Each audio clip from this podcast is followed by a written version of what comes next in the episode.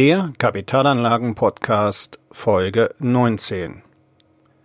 Wie Sie einem Schlag ins Finanzkonto vorbauen. Kunden Ihres Unternehmens bezahlen nicht. Ihr Unternehmen geht pleite. Sie werden krank, schwer krank oder Sie sind Angestellte. Sie werden entlassen. Kurz, Sie haben kein Einkommen mehr. Wie lange nun können Sie Ihr Leben so weiterleben wie bisher und Ihre finanziellen Ziele erreichen?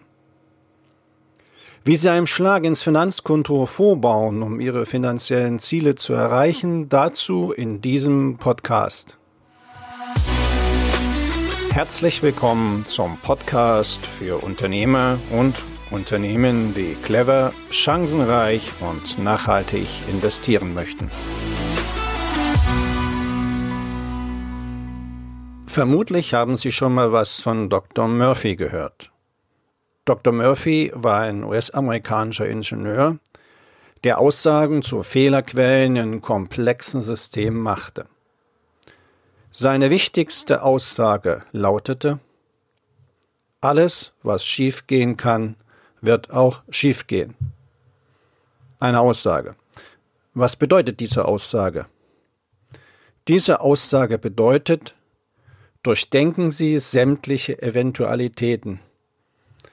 Durchdenken Sie vor allem jene, die zu einer Katastrophe führen können. Beziehen wir das auf Geldanlagen.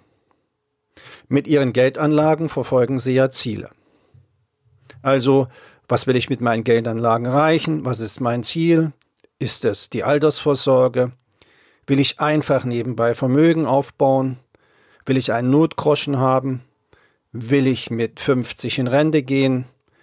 Will ich mir in zehn Jahren ein Haus kaufen? Und so weiter. Sie wissen ja, nur wenn wer sein Ziel kennt, wird die richtige Geldanlage wählen. Auf diesem Weg zum Ziel können nun dicke, fette, große Steine fallen. Manchmal ganz dicke Felsbrocken. Doch nun die positive Botschaft. Viele dieser Felsbrocken sind vorhersehbar. Und von manchen haben Sie möglicherweise schon gehört. Ein paar Beispiele. So ist es nicht ungewöhnlich, dass Kunden Ihres Unternehmens nicht bezahlen.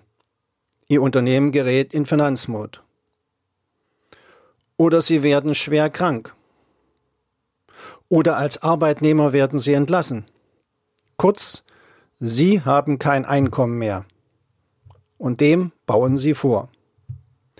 Was kann man nun tun? Zunächst zum Unternehmen.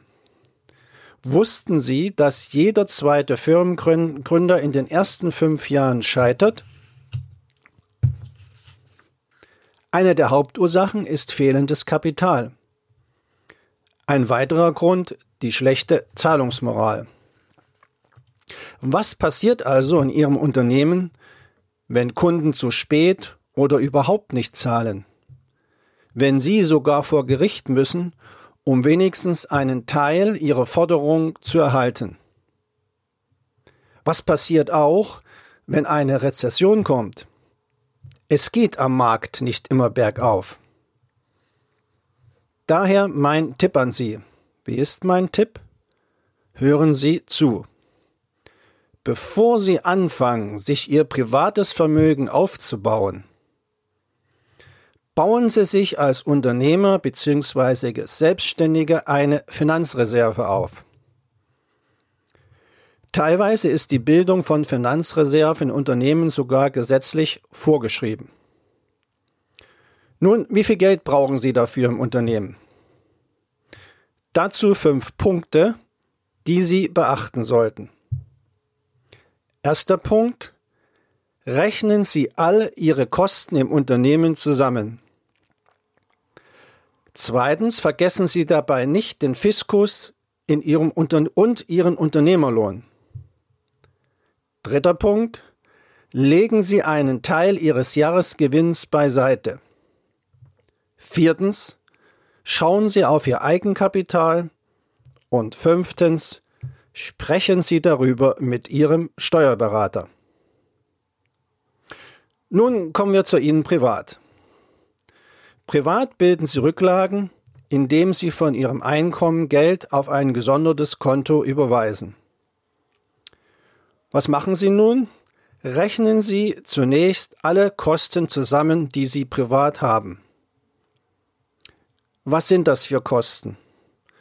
Das sind Kosten wie Miete, Kredite, Auto, Smartphone, Versicherungen, eventuell Unterhalt und die Kosten für die Lebenshaltung.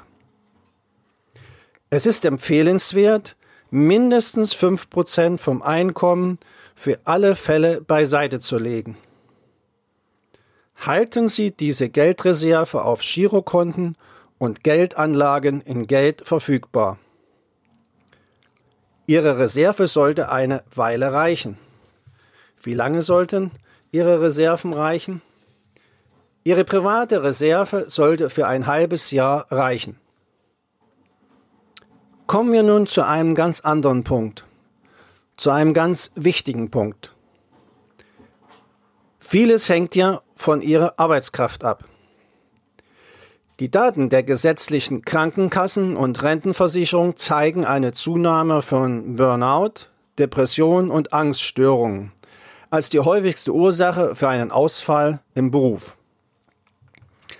Alle diese Erkrankungen haben langfristige Folgen. Denn oftmals können die Betroffenen längere Zeit nicht mehr arbeiten und sind dann auf finanzielle Hilfe angewiesen. Trifft sie so etwas, haben sie kein Einkommen mehr. Wer jetzt auf den Staat baut, der hat auf Sand gebaut. Warum ist das so?